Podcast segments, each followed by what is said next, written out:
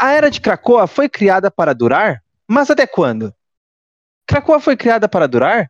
Resistir aos fins dos tempos? Mas e se algo ameaçar o passado dos mutantes? Krakoa foi criada para durar, resistir ao fim dos tempos. O que então um Wolverine do fim dos tempos tem a fazer no nosso presente? Qual será a sina de Wolverine?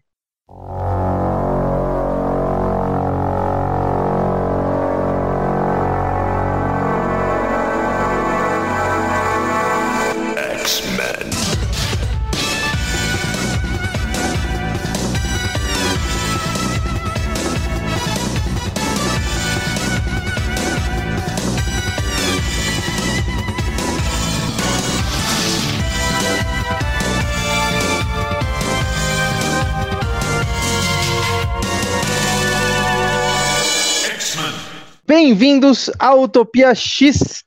Este que é um episódio especial aí da Era de Krakoa, pois será sobre uma história que marca o fim do reinado de X e começa exatamente a sina de X, ou melhor, nenhum, nem outro, na verdade. é um, um, uma história introdutória e ao mesmo tempo final. Então ela fica ali exatamente entre a, os dois arcos, né? O reinado de X e a sina de X, que começou a ser lançada aqui no Brasil agora há pouco, né? E segue diretamente aí o que vem acontecendo dentro aí da, das revistas do que nós já vemos acompanhando.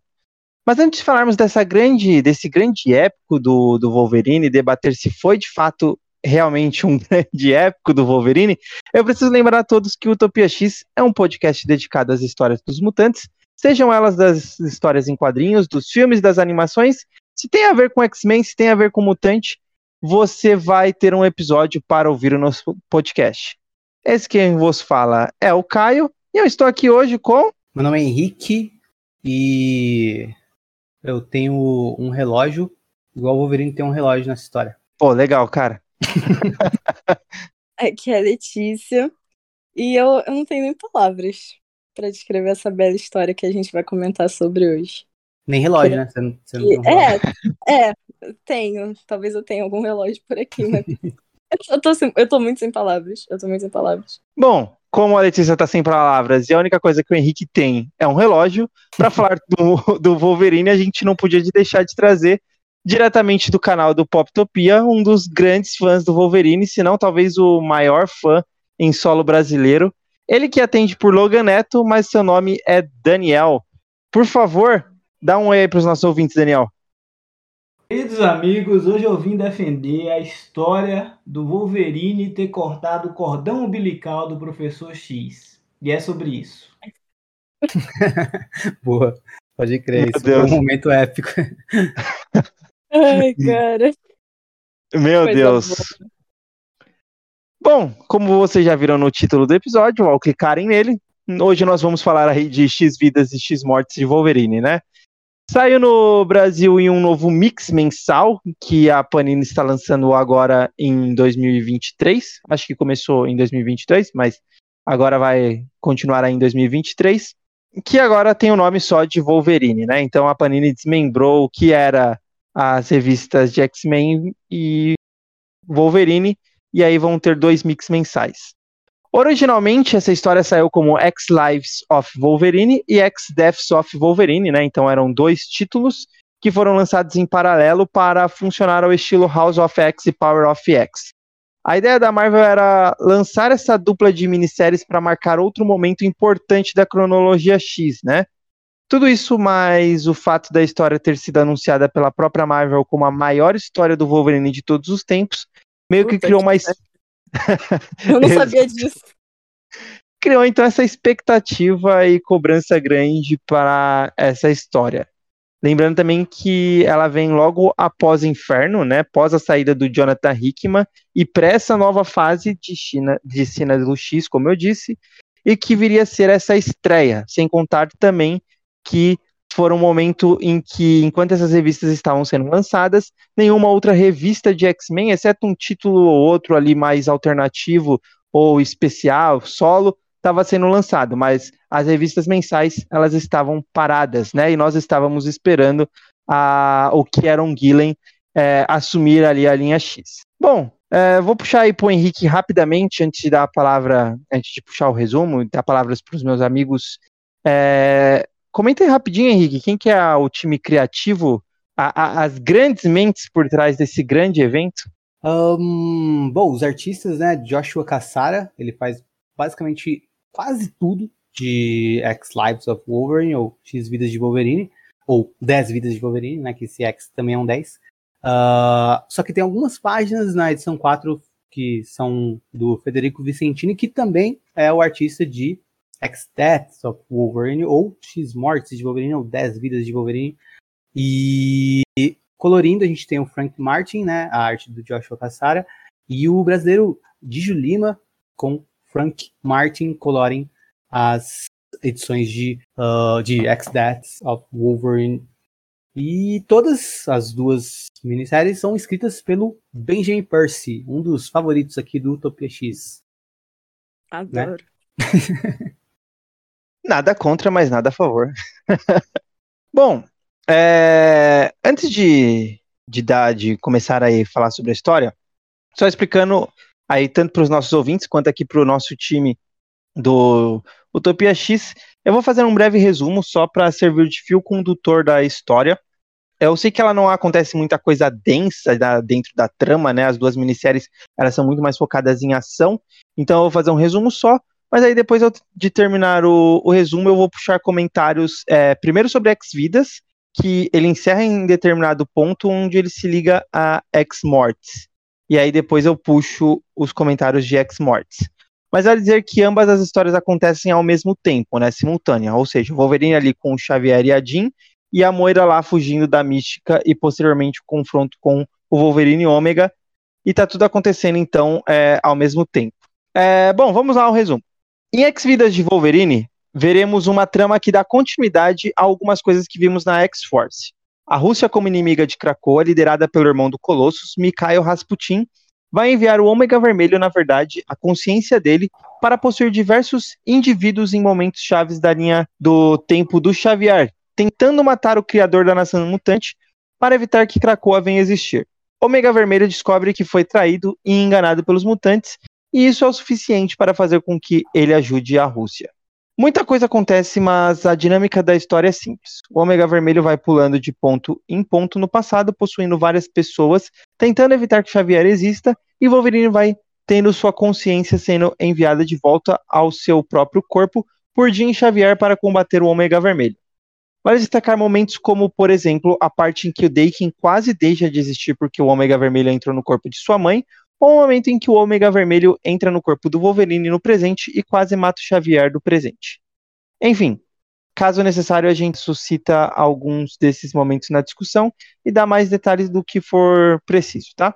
E ao final, o Ômega Vermelho e Mikhail desistem vendo que os mutantes conseguiram frustrar todas as tentativas e aí o irmão do Colossus, né, se livra de Ômega Vermelho. O Wolverine vai atrás dele e tem uma luta final entre os dois. Wolverine acaba matando o Ômega Vermelho e volta para casa para descansar. Mas Sábia diz a ele que tem outra ameaça para ele combater. Quem? pergunta Logan. Você mesmo, responde Sábia. No caso, uma versão do Wolverine que veio do futuro. Eles o chamam de Wolverine Ômega. E como chegou a esse ponto, a gente vai então para X-Mortes de Wolverine. Em X-Mortes acompanhamos a, a, Moira. Sim, a Moira ela fugiu da ilha, como vimos ao final de Inferno, com auxílio de Cifra, e Mística saiu à procura dela. Veremos uma perseguição nas primeiras edições, assim como veremos que Moira está com câncer e vai logo logo morrer. Lembrando em Inferno, Mística e Sina tiraram da Moira seu poder mutante. Isso mesmo, a Moira, caso morra, ela não vai é, não vai renascer e nem reiniciará a linha do tempo para o momento de seu nascimento. Ou seja, acompanhamos os últimos momentos da última vida de Moira X. Ou será que não? Essa é a missão da Moira, né? Sobreviver mesmo que sem o seu poder mutante. Ganhar uma décima primeira vida. Ela vai em busca de auxílio, um auxílio coagido, mas enfim, um auxílio de um cientista humano que tem o maior conhecimento da ciência de passar consciência humana para inteligência artificial. E é assim que ela sobreviverá ao final da história, ou seja, um novo vilão a, vai ser criado, Moira Ômega. Sei lá como a gente vai chamar ela a partir de agora, mas enfim. Antes disso, ela vai até Krakoa tentar usar a arma que Mística usou para cancelar seu GNX ao reverso, ou seja, ela quer reativar o seu GNX. mas não vai dar certo e ela vai lutar com o Forge, com Cena e com Wolverine Ômega vindo do futuro. Falando nele, né, vamos explicar o que, que é esse, essa coisa aí Wolverine. Lembrando, é claro, que em Potências de X havia ali um fim dos tempos, um Wolverine e uma Moira numa espécie de zoológico. A mesma cena é retomada, mas claro, advinda de uma nova linha do tempo. Uma que Wolverine estava lá sozinho e Moira aparece para matá-lo. Mas ele e o Forge do futuro tinham um plano de, quando Wolverine fosse atacado assim, ele plantaria uma semente de Krakoa que ele escondeu no olho e fugiria para sei lá onde para de lá voltar no, no tempo. E ele volta infectado pela falange, mas resiste devido ao seu poder de cura.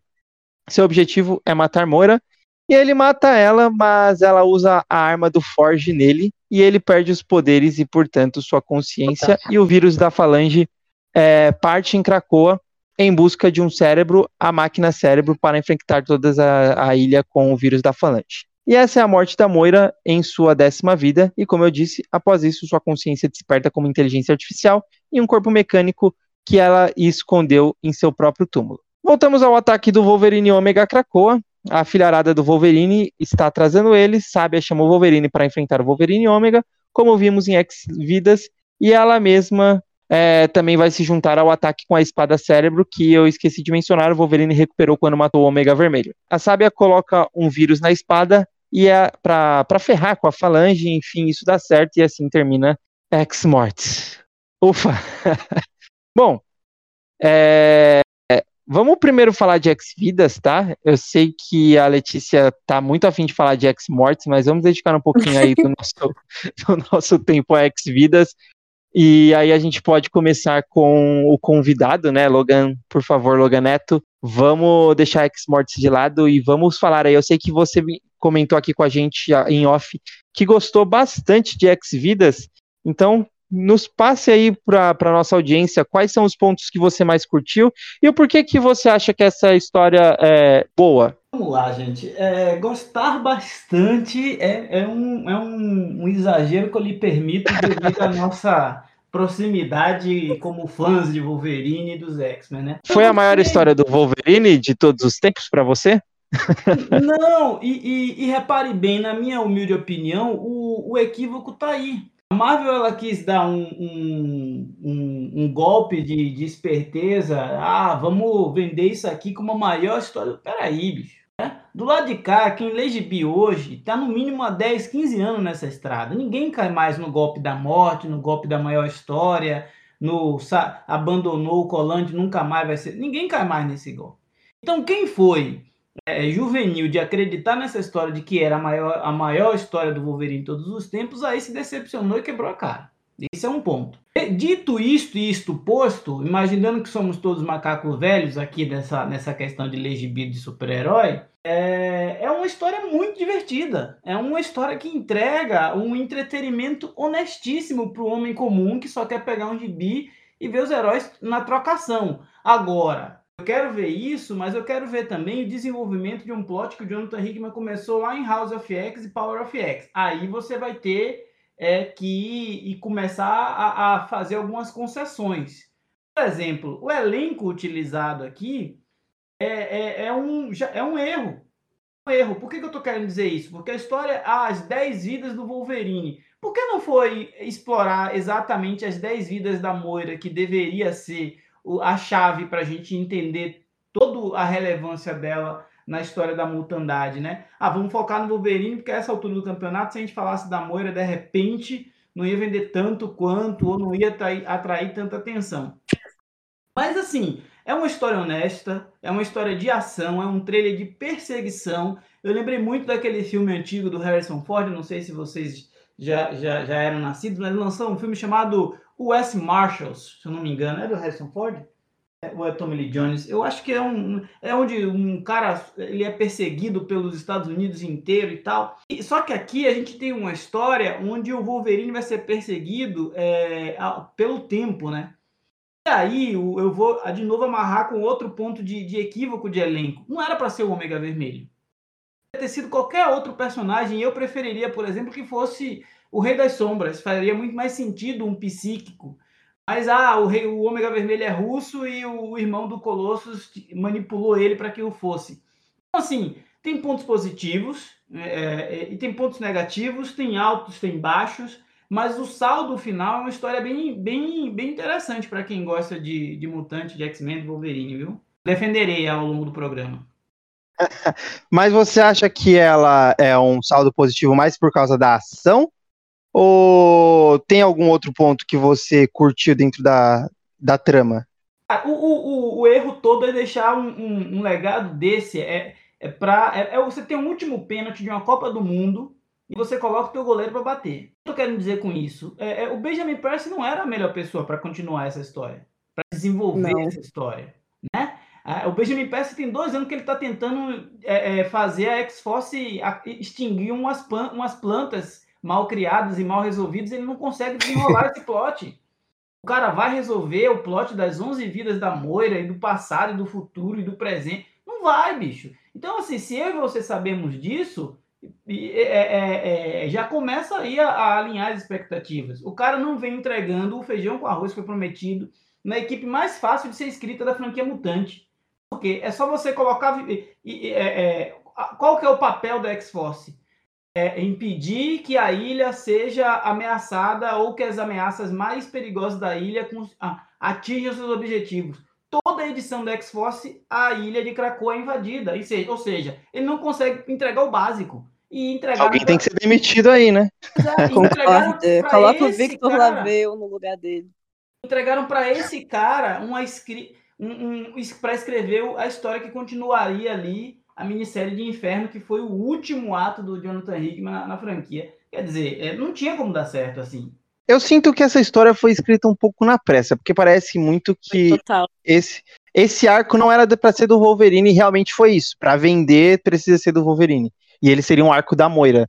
É isso, Henrique? Você tem alguma informação a respeito? Não, mas aí seria mais a, pensando em X-Mortes, né? Uh, realmente, é. eu acho que eh, pareceu muito que tinha coisa que estaria em inferno e até sobre uh, dá para gente tirar um pouco disso em insinuações ou dicas que o Rick mandar em algumas entrevistas, né, de que uh, ele escreve inferno foi um ponto que ele achava que escreveria certas coisas, só que essas coisas que ele achava que escreveria, ele escreveu parcialmente. Então dá para a gente deduzir ou uh, supor que parte do plot que ele trabalharia em, no ponto que ele trabalhou Inferno uh, foi para X Morts uh, e foi para Immortal X-Men que viria a seguir com, com o Gillen, né? Então acho que talvez tinha ainda coisas que o Hickman trabalharia já junto com o Inferno e acabou ficando de fora. E, ou postergada ou realmente de fora, né? Como a participação da Vampira que a gente nunca chegou a ver em Inferno, que ele teve que cortar mesmo. Mas eu acho que a, a, parte da Moira seria uma coisa que seria explorada em Inferno, sei lá, a perseguição da Mística. Eu acho que até sabe? outras coisas da Moira, porque era para ter tido uma minissérie da Moira que não foi pra frente. Sim, Vocês sim, lembram? Sim. É, tem muita coisa em relação à Moira que realmente parece que ficou confuso em como eles trabalhariam e acabou que a Moira ganhou só o que a gente uh, vê em X, vida, em X mortes mesmo, e posteriormente ela vai seguir com o, uh, com o novo status quo que ela ganha depois de X mortes mesmo, né? Então acho que até foi um desperdício. Mas aí já é falando em, em X mortes. Né? É, acho que é. quanto a X vidas, aí sim tem uma, uma história que o Benjamin Percy quis contar uh, sobre o Wolverine, que também dá continuidade a, a, a, ao que ele vinha escrevendo tanto em Wolverine quanto em X-Force, né? Só que mesmo assim é muito mais uma celebração da cronologia do Wolverine, do Wolverine como personagem, um estudo de personagem em cima do Wolverine, do que uma história com uma trama tão uh, interessante assim, até porque a trama se inicia de X vidas, né? E a gente meio que já sabe como vai terminar, né? É uma trama que não. que uh, o que ela tem de perigoso em acontecer, a gente sabe que não é possível dentro de um gibi de linha, numa cronologia. Não tem como fazer uma grande revolução com a cronologia do Wolverine a esse ponto, no sentido de mudar coisas colocar retcons a partir de uma história como essa. a gente já sabe que o perigo que está ali posto uh, não vai se concretizar, né? Então acho que isso perde um pouco o impacto quando a gente começa a, a leitura de X vidas e pega qual é o plot da história, né? Uh, eu, eu, sinto que meio que perde a força nesse sentido, né? Você sente que uh, não tem muito o que te surpreender a história, né? E realmente a história não surpreende muito. E acho que o que tem de positivo é no que faz de estudo de personagens sobre Wolverine, ainda que não seja tão impactante assim, acho que tem bons momentos nesse sentido. Uh, a arte do Caçara tá, assim, absurda como sempre. Eu gosto muito do, do trabalho do Joshua Caçara. Uh, acho que ele ilustra muito bem é, essa minissérie, tem momentos bem legais. E, mas assim, como história mesmo, tipo, eu acho que entrega bem se a gente pensar pela perspectiva que o Daniel colocou, né? É, é um gibi que coloca ali uma questão de aventura, um, um plot que a gente. que vai entreter a gente, que pode entreter a gente, mas acho que também a grande problemática é como a Marvel anuncia, né? Não só no sentido de o trailer da Marvel, uh, ou a forma que a Marvel anuncia em todas as, as mídias, ou até o jeito que a que X Vida X Mortes interrompe a cronologia X, ou seja, as atenções estavam todas para essas duas minisséries. Não, não, tinha outras coisas para. Eu acho que foi gente... um puta erro. Pois é, e as expectativas aumentam, até porque também é apresentado tipo no formato de uh, House of X, Powers of X, sabe? Um formato. Não, não foi o formato. Parece que a Marvel muito pensou, tipo, olha, House of X, Powers of X foi um, um absurdo de vendas, de interação na internet, todo mundo engajando e falando sobre. Foi um, uma coisa espetacular. Vamos fazer a mesma coisa, só que colocar o Wolverine, que a gente vai vender o dobro que vende. Sabe? Parece ser uma coisa meio que. Deve ter vendido mesmo, se você pensar. Deve ter não, vendido bem, eu mas não, eu não acho eu que. Eu não olhei, mas deve ter vendido. Mas eu não acho que tão bem quanto as do Jonathan Hickman. Mas enfim, uh, eu acho que todas essas questões atrapalham um pouco X vidas, mas eu não acho que seja uma história ruim, não. Eu acho que é uma, que é uma minissérie boa, assim. Uh, se a gente. É, a gente pegar alguma. fazer algumas concessões, né? No sentido de não ter a expectativa de que vai ser uma coisa revolucionária. Pegar como uma, uma, se fosse assim, uma homenagem à cronologia do Wolverine, se vendesse como isso, talvez a expectativa seria outra. E eu vejo como uma bela homenagem, assim, ao personagem, assim e alguns pontos da cronologia dele. Mas aí eu abro pro Caio que ele já pensa completamente diferente. Manda aí, Caio. Não, é que assim, eu, é, eu não consigo é, culpar, por exemplo, a galera que criou uma expectativa alta. Porque eu, eu até entendo o que o Daniel falou, o que vocês falaram, o que você falou, no sentido de que ah, você é, a gente é leitor de BIA há muito tempo, se você tá gerando expectativa com essas coisas de anúncio, de capa, a culpa é sua eu discordo muito nesse sentido, porque eu acho que é tipo você culpar a vítima, sabe? Eu acho que, na verdade, assim, é super normal você criar expectativa, ainda mais da forma que foi, é, porque isso não era simplesmente uma revista mensal. Eles é, pararam de lançar toda a cronologia, não lançaram nenhuma outra revista, a não ser é, algum especial outro, tipo Secret X-Men, que era um one-shot lá. Mas dentro da cronologia, estava tudo parado, tudo paralisado, para ser lançado Ex. Vidas ah. e Ex Mortes. Caio, rapidinho, só para complementar isso que você tá falando, só para deixar claro também, o que é, enquanto o X Vida X Mortes era lançado, saiu uh, X-Men do Dugan, continua saindo, uh, os, os tains de X-Men em relação a Devil's Reign, um evento de Demolidor que estava tendo, algumas edições atrasadas de Novos Mutantes, e esses one-shots anual, o, o é. esse, essa que você citou, foram Mas algumas um que saíram, né? Mas no geral, as revistas estavam paradas, até porque elas tinham terminado na, na e, cena de X. Sim, e a, e, a, e a ideia era realmente tudo que foi lançado enquanto o X Vidas estava sendo lançado, é tudo tinha que ter sido lançado antes de X Vidas X Mortes mesmo, porque a ideia da Marvel era realmente parar a linha X e lançar só esses só, só esses só essas duas minisséries mesmo, né? Então, uh, mas só para só para apontar mesmo, mas pode pode continuar. Não, mas é, mas é exatamente. Então, acho que é, essa expectativa ela foi criada não pelo próprio pelo, pelo, leitor, foi criada pela Marvel. E a Marvel ela forçou essa, essa ideia de que essa revista ela seria no mínimo algo que continuaria a linha X. E para mim, particularmente Caio, né, pensando é, em X Vidas, eu já me irritei logo no, com, o primeiro na, no, no, plot e eu fui arrastando a minha leitura. A partir do momento que eu fiquei sabendo que o Wolverine ia voltar no tempo para ficar é, impedindo o Xavier de morrer, eu já sabia que ele ia cumprir a missão. E isso acabou, assim, é, tirando totalmente o, o meu tesão de, de ler essa história. E eu fiquei tipo, cara, eu não aguento mais, eu quero que essa história termine. Diferente até de X-Mortis, porque X-Mortis, a, a história que está sendo contada no presente, ela continuou.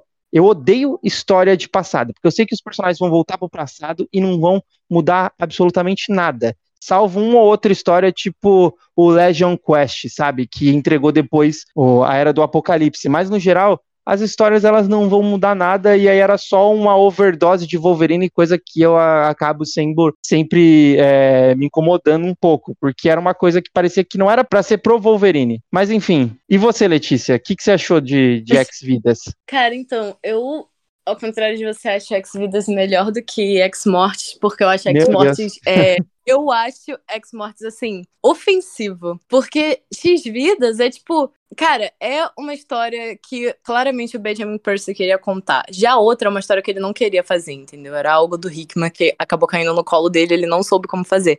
Essa daqui, cara, é o Omega Red entrando no corpo dos outros. Inclusive, eu acho muito engraçado o fato de que, tecnicamente, o Wolverine transou com o Omega Red. Vocês perceberam isso? Quando ele entra na, na mãe do e tal. É esquisito mesmo. Enfim. Isso foi engraçado. Essa história, que nem o Logan estava falando, ela tem entretenimento para você, sabe? Se você quer ler uma história de Wolverine, isso definitivamente é uma história de Wolverine, entendeu? Você vai, vai encontrar umas coisas bizarras que nem eu acabei de falar, vai, mas, assim, vida que segue.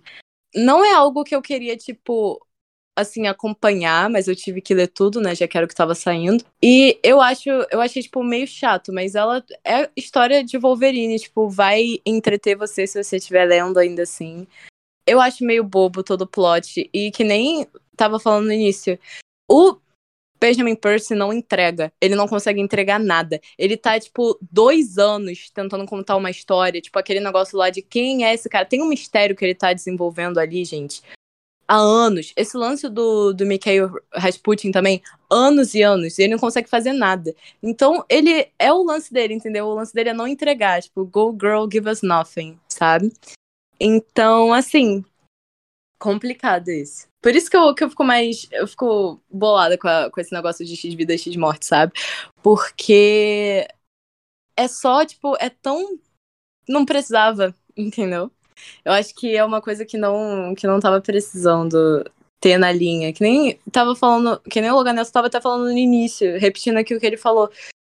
Essa história de mostrar várias vidas não era para ser do Wolverine. Saiu, saiu tudo errado, sabe? É uma história muito equivocada. Eu acho que é assim que eu vou, tipo, definir. É muito, é equívoco atrás de equívoco, sabe?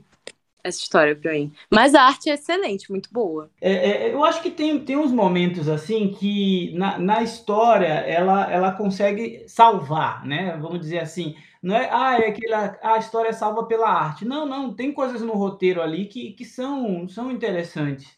É, essa, essa, à medida que eu fui lendo, eu fui lembrando de muita coisa que lembra da fase do Larry Hama, lembra da fase do, do inominável Jeff, Jeff Loeb, que é o, a fase do Romulus. Muita coisa ali que, assim, é, eu queria lembrar daquilo, não, mas foi bom reviver aquela memória de dizer assim: olha, eu passei por isso, né, junto com o personagem. Eu estava aqui, Logan, você não estava sozinho. Então, assim, se, se você pegar do ponto de vista emocional, de apego que, que o leitor tem com esse personagem, a, a decisão de colocá-lo como protagonista de uma série que talvez não fosse dele faz com que a gente esteja falando sobre ela aqui hoje. Então, por exemplo, essa série ela, ela tem um saldo muito mais positivo por, do que a, a, o retorno do Wolverine. A própria Marvel deve ter jogado para debaixo do tapete e fingido que aquilo ali nunca aconteceu. Tanto é que a gente nunca mais falou de garras que, que se aquecem, né? Então, uhum. assim, é, é, daqui a 10 anos, talvez ainda tenha alguém que tenha coragem de falar: olha, houve uma, um ataque de uma criatura chamada Wolverine Ômega. E chega uma hora nessa história que o Wolverine Ômega se mostra preocupado com a morte dos filhos dele. Isso humaniza o personagem. Então, assim, ah, é, é, a história que a gente queria e que a gente merecia? Não, mas é a história que a gente tem. Por quê? Porque foi entregue por alguém que a capacidade dele era limitada, que é o Benjamin Percy. Você oh, é sabe verdade. que eu acho que talvez o, o, algo que me incomodaria menos nessa história era se realmente fosse algo em torno do, do passado do Wolverine, mas me incomoda ainda mais o fato de que o Wolverine está voltando no tempo para salvar o Xavier como se eles sempre tivessem é, próximos. Tem hora que o Wolverine tá tipo é, um, passando fome num lugar, ele sai da, de, desse lugar, puta que pariu, pra ir salvar o Xavier. Cara, isso me incomoda tá total demais. Wolverine Xavier do filme, né? Tá total Nossa. versão do filme. E eu assim, achei... eu acho que se fosse mais de repente o, o Ômega Vermelho tentando voltar no passado é, em momentos chaves e tentando destruir a vida do, do Wolverine nesses momentos, por exemplo, o nascimento do Daken, e ali o Wolverine tentando impedir, eu acho que o apelo emocional seria muito maior do que o Wolverine tentando salvar o Xavier em momentos que às vezes eles estavam em continentes diferentes. E até uhum. isso me um pouco mais também dessa história. É, eu também acho essa parte do roteiro nada a ver. Mas houve estudo, viu? Houve estudo porque tem ali a cena do uniforme do programa Arma X, que eu lembrei daquela edição especial aí dos anos 90 que tive Arma X e Team 7, onde o Wolverine, o Maverick e o Dente de Sabre estão numa missão, encontram os personagens da Image. Então, assim, é, é, os caras olharam, tipo, ah, vamos, vamos fazer aqui. E, e, e o fato de, de, de, de, lá na frente o próprio é, é, Vermelho tentar convencer o Dentes de Sabre mostra que assim você é o, o, o Nêmesis do Wolverine. Eu tô aqui para matar, sabe? Me ajuda. E o Dente de Sabre caiu, nem entendeu o que estava acontecendo. É, mostra o quão o Ômega Vermelho estava empenhado também em cumprir a missão dele. Então, é, é eu tô aqui fazendo o papel do Senhor Sinistro no Conselho Silencioso e tentando. é um papel difícil, cara, eu sei. Não, mas é, eu acho que assim, é, nesse sentido, é que nem a gente tá falando, visualmente ela também é muito boa. É, e esses momentos da vida do, do Wolverine são legais, né? Porque que nem você falou, remete ao momento que nós lemos e nós estávamos lá. E essas histórias eu reli até, eu, eu estava relendo até recentemente, essa do, do Wolverine do Dente de Sabre do Maverick indo matar o Ômega Vermelho. A primeira vez que o Ômega Vermelho foi mencionado, né? E você, Henrique, você tinha falado que ia defender também com unhas e dentes aqui o, o, o Ex-Vidas. Não, então, eu, eu gosto da história, assim. Na releitura eu gostei mais. Eu acho que. É, na leitura eu fiquei mais engajado com o que estava acontecendo. Na primeira, primeira vez que eu li, né? Fiquei mais engajado com o que estava acontecendo em X-Mortes, porque me parecia mais relevante, porque me parecia também mais uh, incerto. Eu não, eu não fazia ideia de como que ele ia terminar, então fiquei mais curioso, né? Uh, na releitura, X-Morte já foi mais. Uh, entediante para mim, já a gente fala mais sobre ela, mas o X-Vidas acabou sendo mais interessante, não tinha mais aquela dinâmica de, de, de, momento que você mesmo descreveu como uma coisa que atrapalhou por conta de como foi vendida a história, de como grande pareceu e tudo mais, e eu consegui ler, ler mais, me ater na história, uh, me diverti com, com alguns bom, bons momentos, e acho que o Percy ele cria uma história que trabalha bem o personagem do Wolverine, né? Uh, sendo no que o Daniel citou, né? Do, de, na versão do futuro dele, que vai aparecer em X Mortes, uh, mostrar a preocupação dele com os outros Wolverines que tem por aí, né? Uh, seus, digamos, seus, sua, sua filharada, como coloquei no roteiro, né? Sua prole.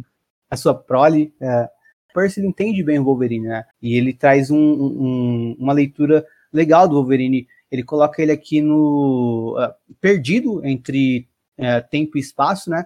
Em espaço por conta de vários lugares que ele vai aparecendo durante a história, né? Em tempo, nem precisa dizer, né? Ele tá numa viagem em tempo, literalmente. Uh, mas também sobre Krakoa, né? Sobre como Krakoa é, uma, é um lugar onde a questão espacial também ficou diferente, né? Digamos assim, você não tem mais limitações. Uh, você pode sair de um lugar e estar tá em outro ponto do mundo a qualquer momento por conta dos portais de Krakoa. E o que define o Wolverine nessa, nessa questão dele estar tá perdido em tempo e espaço uh, são as raízes que ele tem em Krakoa, né? Uh, não só as raízes dele como mutante, mas das relações que ele construiu ali, né? Com a Jean, com o Xavier, com a sua prole. Uh, então ele tem ali algo pelo que lutar, né? Até não só na história aqui, mas em outros pontos da mensal do Wolverine, dito muitas vezes ou refletido pelo Wolverine de tipo ele ser um cara que nunca quis defender uma nação e agora ele tá se vendo defendendo uma nação, que ele, ele fala até dentro de X vidas, é, eu não luto por uma causa ou uma nação, ele, acho que ele fala pro, eu me perdi na, na genealogia do Xavier, mas ele fala para algum Xavier uh, sobre como ele nunca lutaria por, um, por, um, por uma nação, por um governo, por uma bandeira e tal, e ele na teoria tá lutando por Krakoa, né, mas isso é... Sempre fez isso? Mas isso... ele fez isso. Ele lutava não, pelo Canadá, ele lutou não, sim, pelo, sim. com os Vingadores pelos Estados Unidos. não, mas, mas, mas, mas, mas, na real, eu acho uma visão legal do Wolverine essa, porque realmente um Ele ser hipócrita, é o legal do Wolverine. Não, mas que um- uma das coisas que o. É é uma coisa que reflete aquele problema que o Wolverine tem, né? De ele não gostar de ser usado em nome de causas e eh, de ser controlado e tudo mais, né? Essa é uma questão do Wolverine, né? Que ele tem traumas por ter sido usado para defender causas ou governos, ou seja lá o que for, políticas. E ele encontrar nos X-Men, nos mutantes, uma coisa que eh, salva ele eh, dessa questão e dá a ele uma família e tudo mais, né? Então eu acho, eu acho legal quando ele coloca os X-Men como os. Principalmente o Adinho, o Xavier e, os, e a prole dele, como o que. pelo que ele luta, tá ligado? E acho que nisso você ganha uma relevância todo o esforço que o Wolverine tem, toda a luta que ele tem, que a gente vê bastante disso, né, na história toda. É praticamente sobre e toda a, a- a- o que o Wolverine tá fazendo desde que a Era de Krakoa começou. Ele, ele é um dos que mais trabalham ali do lado do Matrox. É, Pior que é verdade. Ah, e Então, do lado do Doug tudo- também. é, e ele tá, ele tá o tempo todo lutando, brigando, sendo despedaçado e despedaçando, e a gente vê que a luta dele tem significado quando ele para e pensa é, para quem ele luta, né? Acho que o momento mais bonito e é, mais é, competente da escrita do, do Benjamin Percy dentro dessa minissérie é no começo, acho que da última parte de X Vidas, quando o, ah, a gente, no momento anterior, tinha o Omega Red tendo tomado o controle do corpo do Wolverine no presente, e o Wolverine, na edição seguinte, ele aparece perdido no tempo. Ele não sabe mais onde está, a consciência dele está flutuando entre vários momentos da história dele, e ele não sabe nem para onde ir. E a Jean tenta resgatar ele, e ela fala: volta pra gente, volta pra Krakoa. E ele tem como. eh, ele tem na Jean, no Xavier, eh, nos mutantes em Krakoa e tudo mais, nas relações que ele tem com os mutantes ali, ele tem tipo uma âncora que traz ele de volta para ele poder lutar ah, onde ele precisa lutar, sabe? E pelo que ele precisa lutar. Eu acho esse um dos momentos mais bonitos, inclusive na arte. O pai do Xavier, o vô do Xavier, o tataravô do Xavier, de, de novo, eu me perdi na genealogia do Xavier, ah, não me interessei muito por essa Tudo parte. bem. E tá dando um relógio pro, pro Wolverine jovenzinho, né? A versão Relógio voltou. Eu achei isso muito Doctor Who. E o- é um relógio que ao mesmo tempo é uma bússola, né? Então, de novo, tem a relação de eh, o Wolverine tá recebendo um, um objeto para guiar ele pelo tempo e espaço, né? E ele tá justamente nesse momento perdido na história, em tempo e espaço. Ele não, não, não faz ideia de ah, onde tá, o que tá vivendo, e a Jean tá tentando resgatar ele, né? E o esse Xavier, ele fala para ele, ele fala, não importa quão profundo seja a selvageria que você estiver passando, pela qual você estiver passando, eu espero que você não, não se perca, né? Não perca seu caminho. Aí, de novo, né? Aquilo que a arte se relaciona com o texto. Enquanto ele tá falando isso, não importa quão profundo seja a selvageria do, do seu caminho, ah, não se perca. O Wolverine tá mergulhando na água e fazendo movimento para voltar à superfície. Tá tentando achar seu caminho. Ah, a Jean tá tentando encontrar ele. No, na- no quadro seguinte, a gente vê o X do cérebro aparecendo no rosto dele e ele se perguntando, pô, onde caralhos estou, né? E ele falando, ah, eu preciso encontrar a costa. E ele tá indo para uma costa ah, aleatória ali, só que na real ele tá precisando encontrar outra ilha, né? Que é outra terra firme, que é Krakoa, e em outro momento, que não é aquele. E aí o Xavier tá buscando ele, não perca seu caminho, o Xavier tá falando, né? Não era nem era o Xavier. E aí ele chama ele de vários nomes, James, Weapon X, Logan, Wolverine, ou seja, não importa o seu nome, ah, não importa pelo que você pas- passou, não perca seu caminho. É, siga trilhando o seu caminho. E nisso o Wolverine volta ao corpo dele e consegue impedir que o Omega Red é, mate o Xavier ali no, presente, no momento presente. Então, acho que esse é o momento é, mais ah, incrível assim do X Vidas, onde eu percebo realmente uma competência de arte de roteiro ah, se integrando ali, o Caçaro fazendo muito bem um trabalho do que o Percy tinha colocado eh, como argumento para aquilo. Então eu percebo momentos assim que eu vejo que a história eh, tem uma potência, sabe? Que ela pode, que ela é, é, é até melhor do que num, num geral ela, ela tá sendo. Então tem até acho que grandes momentos nesse sentido. Mas, no geral, realmente é uma história que não empolga muito, porque, de novo, não tem uma grande importância, não tem, não parece que tem um grande risco que a gente está correndo, porque a gente nunca sente de fato que alguma coisa de relevante vai sair dali, de fato não acontece, né? É, anda um pouco, né, com a história do Omega Red, mas nem a coisa da Rússia é um conflito que se termina, né? Que eu tinha expectativa. Falei, Sim. pô, pelo menos em X vidas, acho que parece que vai conseguir concluir esse conflito com a Rússia que tá levando uh, mó tempão pra, acontecendo em X-Force, né? Mas nem isso se concluiu, né? E aí, de novo, as críticas que a Letícia fez ao, ao Percy, né? De o cara não conclui nada e o cara, tipo, fica eternamente nos plots que não só não conclui, a gente sente que a gente tá estagnado realmente, né? É, quando aparece, aparece mais do mesmo. Que nem o Daniel também falou, né? Tá várias edições lutando contra a planta. A gente sente isso mesmo quando a gente lê. A gente tá lendo o mesmo plot de novo e de novo, sem um senso de continuidade. Eu acho que isso é o, é o, é o lado negativo do, do, que o. E vai continuar falando, né? É. Pior que sim. Mas tudo bem. É, bom, cara, parabéns por ter tirado aí uma página boa. Realmente, essa página é bem legal. Eu, você falando, eu tava acompanhando aqui e curtindo enquanto você tava falando, mas ao mesmo tempo pensando, pô, nada a ver, ele pulou do barco e caiu numa ilha. Mas, ok.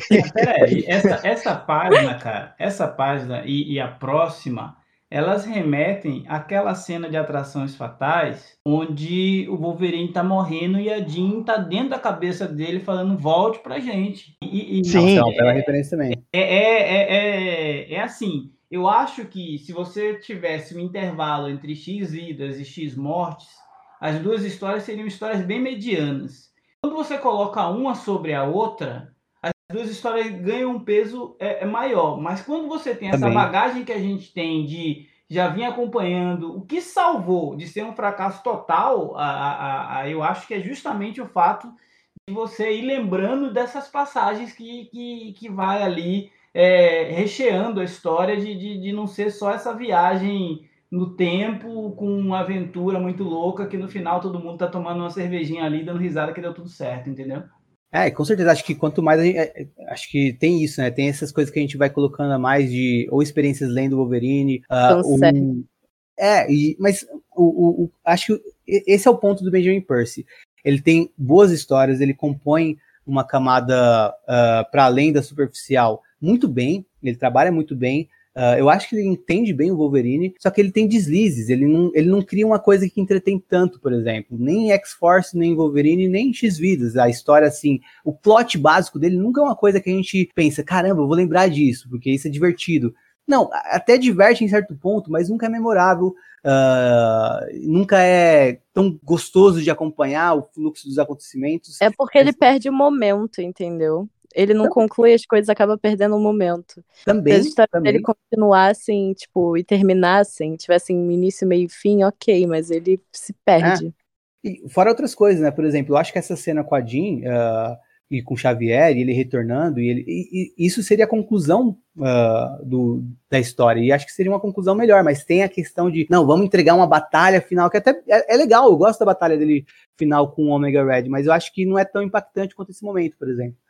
Então, eu, o Benjamin Percy ele comete muitos deslizes, né? Outro que eu não citei ainda sobre isso, mas eu devo citar, eu não gosto do jeito que ele escreve, eu gosto muito do jeito que ele escreve e entende Wolverine, mas eu não gosto do jeito que ele escreve a voz do Wolverine. Uh, o Wolverine não é um romancista, então o Benjamin Percy ele peca muito em alguns casos. Todo mundo vira romancista na mão do Todo Benjamin. mundo, igual tem uma datapage com um diálogo da da Jean com o professor, uh, sobre uh, alguma coisa, enfim. E aí tem, tem, tem uma parte que a Jean começa a dar vários exemplos, assim, e você pensa, meu, esse, esse, diálogo é surreal, ninguém, ninguém conversa assim, tá ligado? É como se fossem dois romancistas conversando, sabe? Então não faz sentido nenhum. Acho que isso é uma, uma das coisas que o Benjamin Percy peca também. Às vezes ele confunde a voz dele de romancista com a voz dos personagens e enfeita demais. O, é, ele se empolga em alguns momentos também, né? Então eu, eu vejo muitos excessos no Percy, que eu acho triste, porque eu acho que ele é um escritor que tem um potencial gigantesco. Eu acho que ele não é uh, o, o, que ele tem entregado de ruim em Wolverine X-Force. Eu acho que ele tem,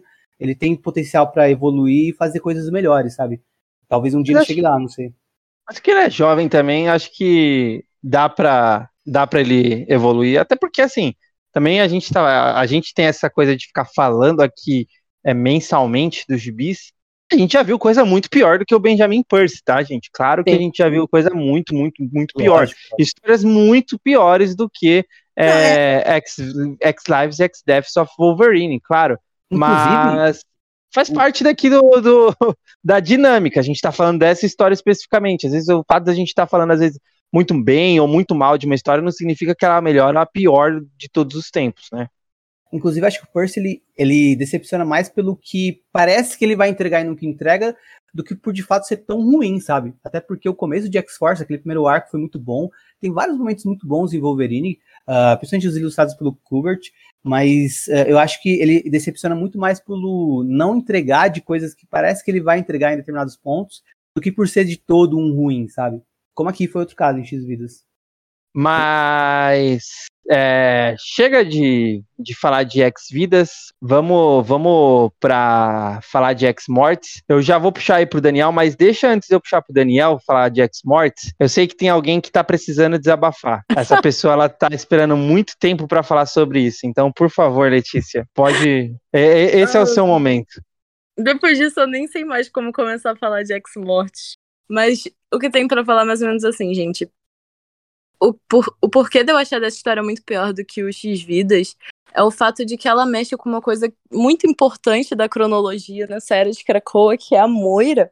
E eu acho que ele destrói a Moira completamente, cara. Eu acho que, nossa, depois disso, me parece que as pessoas não sabem mais o que fazer com ela, entendeu? Porque nessa história ela vai de. Assim, ela tava meio fria e calculista. Em Inferno, a gente vê que ela já dá umas vaciladas aqui e ali, já tava ficando maluca. Mas aqui, ela é completamente insana. Gente, aquela cena do Banshee. Outra coisa que eu quero falar, depois que existiu a data page, ninguém nunca mais conversou, né? Eu já falei isso aqui, eu acho, mas eu odeio isso, que, tipo, uma cena dela reencontrando com Banshee, Tá rindo, é. cara? Tô falando sério.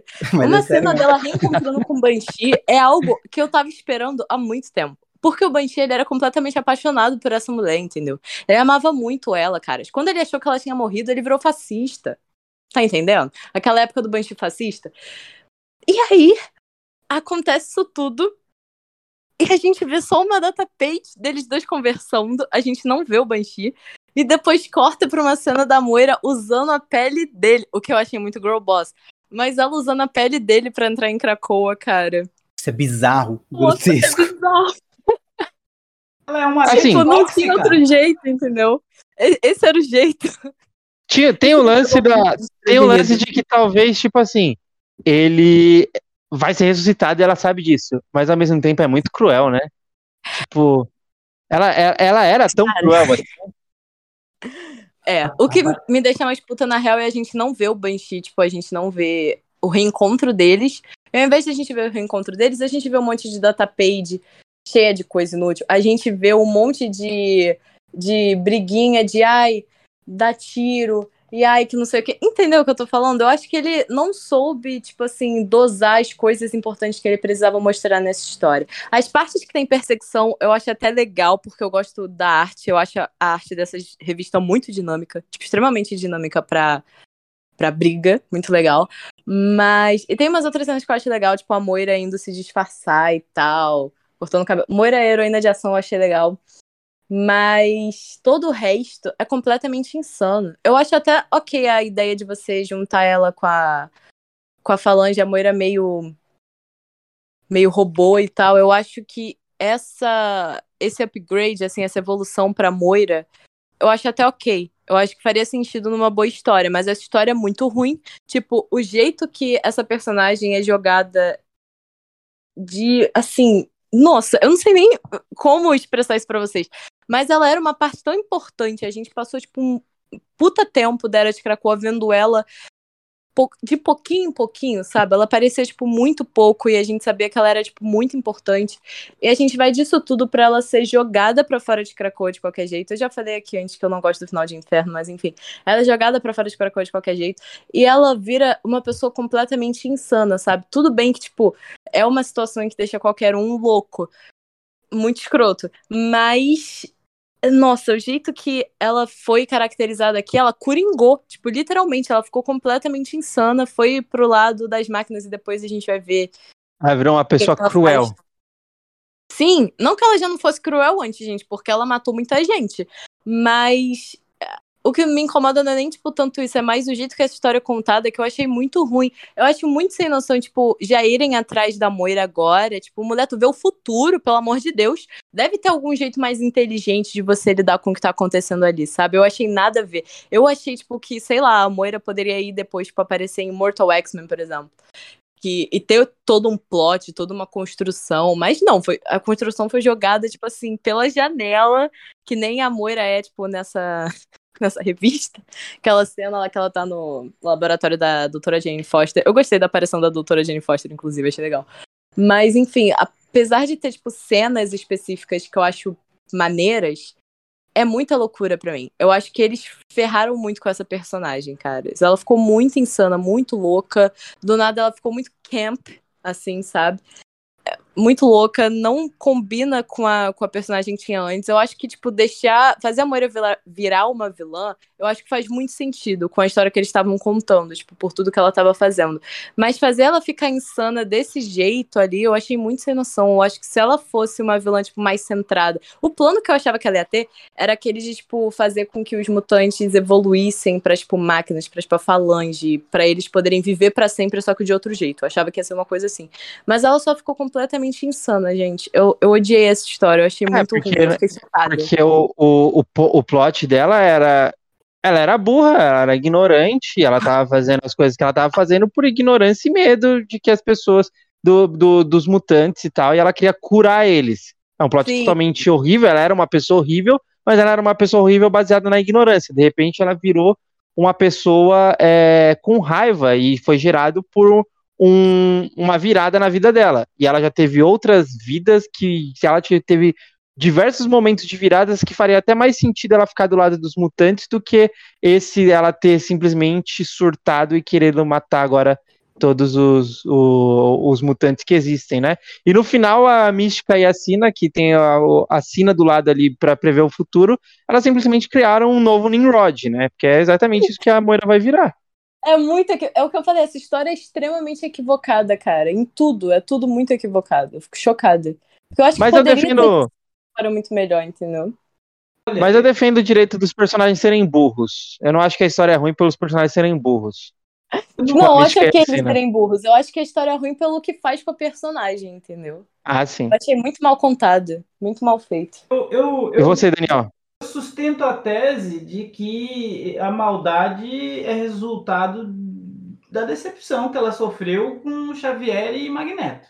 É, acho que ela se sentiu traída quando permitiram e não permitiram, né? eles foram ludibriados pela mística, e a ineficácia deles fez com que ela se frustrasse a tal ponto com Krakoa que ela, é, é, se enxergando como um recurso estratégico extremamente importante, até se coloca ali como, tipo, meu, agora foda-se, vou pro, vou pro outro lado do rolê.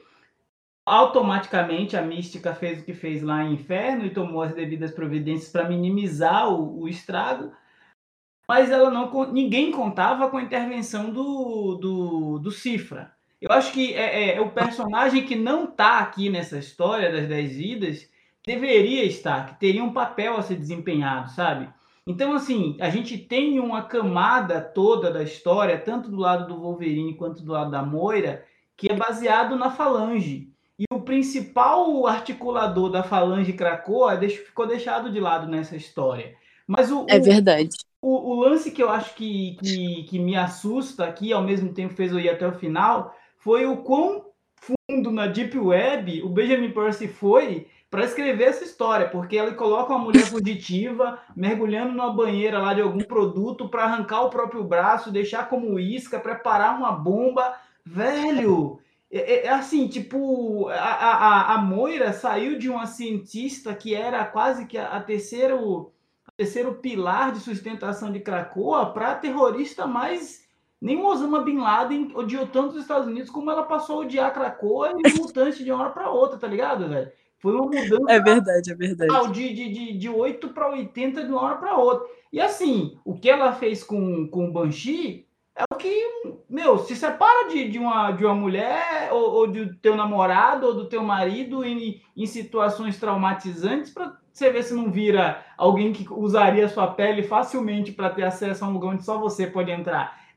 Eu acho totalmente plausível o que ela fez com o Banshee. Então, tipo, é, é, é, é uma história. Não é isso, tá, gente? Mas é tão ruim a situação que acaba sendo bom. Então ela foi tão no extremo. Acaba entretendo, isso Exato. eu não posso negar. Ela, ela foi tão no extremo que você disse assim: onde essa mulher vai agora? Já arrancou o braço, já matou o ex, já invadiu o país, tá atrás do Forge. Putz, falta o quê? Então, eu, eu, eu gostei. Eu acho que essa, essa proposta de Moira tudo ou nada, kamikaze, foi o que teve mais relevância é. nessa, nessa minissérie. Então, eu gostei também muito mais disso, por dessa história específica, né, de X-Morts, porque ela movimenta o plot inteiro que começou lá em House of X. E às vezes ela fica tão parada, tão parada, que é legal ter algum momento que movimenta. E, assim, eu acho que é interessante essa nova abordagem da Moira, e ao mesmo tempo ela é difícil para nós também. Para nós que somos leitores muito antigos, assim, que a gente está há muito tempo acostumado a ver a Moira como uma cientista que estava ali do lado do, dos X-Men e sempre esteve ali.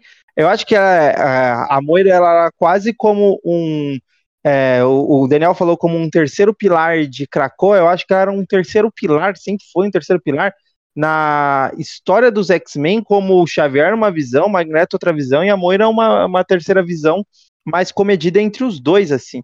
Então, é, é, foi muito difícil ver a princípio a mudança dela em House of X, mas a história é tão grande, tão grande, tão grande, tão grande, que você acaba tipo, ah, beleza, bora aí, Moira, vamos, vamos aí, 10 vidas e, e, demorou.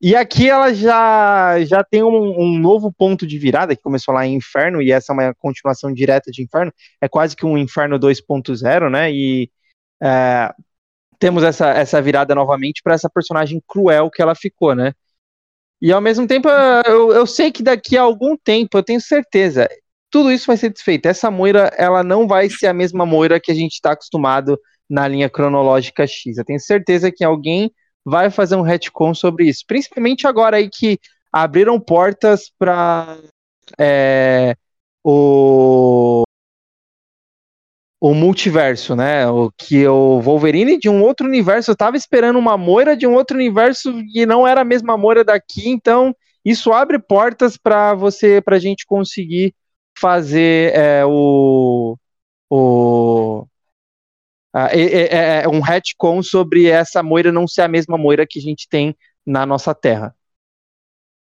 Ah, eu sei lá, eu acho que vai continuar sendo ela mesmo. Eu acho que não tem mais como ela voltar a não ser, tipo, uma vilã. Mas o que eu queria é que ela fosse mais, tipo assim. Não mais esperta, mas menos louca, assim, sabe? Eu acho que ela sendo mais calculi free calculista, tal qual foi Thomas Shelby, eu acho mais interessante, entendeu? Particularmente. Porque eu acho que ela foi muito para um extremo, ela ficou muito caricata. Esse foi um problema para é. mim. Eu achei que o jeito que o Percy escreveu ela, tudo bem ela ser louca, por... ela já era muito obcecada. Porque quando tem aquela cena, por exemplo, do inferno dela falando é, com o Magneto com o Xavier, o que, que ela quer, que é, tipo, não trazer a, a Sina de volta, ela é muito, ela é 100% obcecada. Ela sempre foi muito obcecada. Mas o problema, para mim, foi ela ter virado muito caricata. Eu acho que ele não soube escrever ela como uma vilã, entendeu? Ela tá é, extremamente mas... caricata, cara. Ela tá muito assim. É, isso é. Alucinada. O jeito que foi escrito que eu não gostei, sabe? Não é que eu desgosto dela vilã, porque eu gosto. Eu gosto dela obcecada. Eu gosto dela, tipo assim, é, junto com a Falange. Eu acho isso muito interessante. Mas o jeito que essa história foi feita, foi construída, eu achei ruim. E que nem eu falei, tem coisas que eu acho que ele deveria mostrar que ele não mostra, entendeu? Você, é, o Daniel falou do Cifra. Cifra deveria ter aparecido, seria muito. É, muito importante, por exemplo. Eu falei do lance do, da datapage, que depois que passou a existir, ninguém nunca mais conversou. Porque não tem isso, não tem conversa. Só tem tiro, porrada e bomba para tudo quanto é lado. Mas enfim, é isso que, eu, que me deixou muito irritada com X-Deaths, porque eu acho que essa história na mão, vamos lá, de um Al Ewing, de um Kieran teria ficado, entendeu? Um negócio muito diferente. Mas agora, o do Gillen talvez tivesse um Mr. Sinister ali, entendeu? Então eu acho que um Al Ewing seria para quem eu daria. Mas enfim, foi dado pro, pro Percy, e para mim é muito claro que é uma história que ele não queria escrever, entendeu? Também a história do, do Omega Red com o Wolverine é algo que é Percy. Você vê, isso daqui é desse cara. Mas isso que tá aqui, cara, não é, não é dele, não é para ele. para mim, parece que ele não queria realmente, tipo, ter escrito isso, mas caiu no colo dele porque o Hickman vazou, entendeu? Então teve É, que. Eu acho que no final é aquela coisa que a gente falou, né? Sobrou pra ele escrever essa história, que na verdade Sim. seria uma continuação de Inferno, e o Percy, né? E o, e o Percy tinha essa outra história e acabou misturando tudo. Eu acho que é muito isso que a Letícia falou agora. ah, dá pra resumir bem no sentido de que é uma história ah, que entretém. É uma história com um plot que ah, é ágil, é dinâmico, é interessante nesse sentido. Só que tem vários problemas conceituais, né? E acho que isso que mais me incomoda. Conceitualmente, a, a, a Moira, do jeito que ele escreve, acho que não é uma Moira que alguns escritores, eh, como alguns, al- na, na verdade não escritores, mas como alguns leitores ah, estavam percebendo a Moira, né, desde House of X, Powers of X, acho que ah, ficou muito diferente do que a gente viu até recentemente em Inferno, sabe? Parece outra personagem. Acho que isso, isso pega bastante. Ah, também não, é uma Moira que é muito aprofundada, que acho que só daria para ser se fosse o próprio Hickman escrevendo a Moira, ah, ou sei lá, alguém que tivesse ah, algum, eh, uma- alguma responsabilidade maior que X-Force e Wolverine dentro da linha X. Então acho que acabou que até se a gente pensar por um lado, se o Percy teve que escrever isso aí por uma é, um pedido do editorial, ele até que costurou bem com a história do Omega Red que ele queria contar lá com o Wolverine Sim. X vidas e acabou entregando uma coisa conceitualmente que funciona, né, e se equilibra. As duas histórias acabam se equilibrando também em algum sentido e também ah, conceitualmente dialogam bem, né? Eu só não achei, achei meio tosco as explicações do porquê se chama X vidas, do que, porquê se chama X mortes. Quero nem entrar nisso, mas eu achei tosco a explicação nas duas datapages, que as duas são explicadas em datapages. Mas enfim, ah, as- era para ter 10 vidas do Wolverine, ah, as que não deram para ser mostradas entraram numa datapage de X vidas, e o nome X mortes é explicado ah, aqui, segundo 10 mutantes que teriam morrido no futuro do- desse Wolverine Ômega que voltou ao presente, né? Mas enfim. Loucura. Meu dele. Deus. Mas enfim, eu, eu achei tosco a explicação também, desnecessária. Acho que ninguém se importa Agora- muito com, Então, com título, sabe? Tipo, um- Rapidinho, Henrique, eu queria dizer um nome que eu achei engraçado, porque a Marvel, às vezes ela faz esses Infinity Comics, né, que são gibis só pra celular. E aí tem um que é X-Loves of Wolverine, que eu acho engraçado, porque parece as ex do Wolverine, e é literalmente isso, cada um é Esse é um gibi legal de ler. Não, isso porque parece- realmente. Isso Porque realmente- X vídeos de alguma história do Wolverine. Não, porque assim, se você olhar pro. eh, duas vezes pro Wolverine, o Wolverine se apaixona. Sim, papo. E aí tem, tipo, 10 ex do Wolverine e as histórias é uma sobre cada uma, assim. Eu tenho a teoria de que o. Wolverine é libriano, mas isso aí é coisa íntima minha.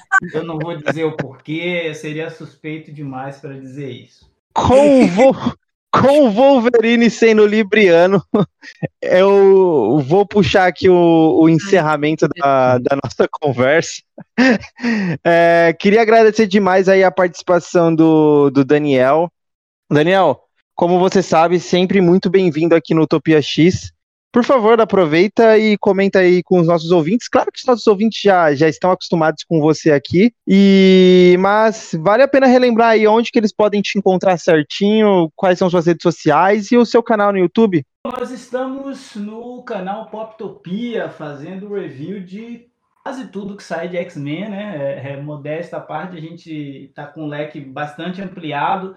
Eu, no último ano, diversifiquei bastante a, a linha editorial do canal, por assim dizer. Então, além dos heróis da Marvel e da DC, tenho visto outras, outras escolas de, de quadrinhos para a gente poder conhecer. Mas o foco continua sendo, inclusive, é, Wolverine é uma série que eu estou acompanhando desde aquela primeira edição lá da CCXP com capa que brilha no escuro e tudo mais.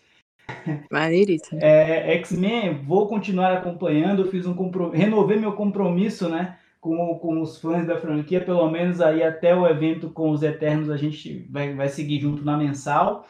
E sempre indo nas bancas, sempre indo em sebo, fazer aquela garimpagem, ver os lançamentos.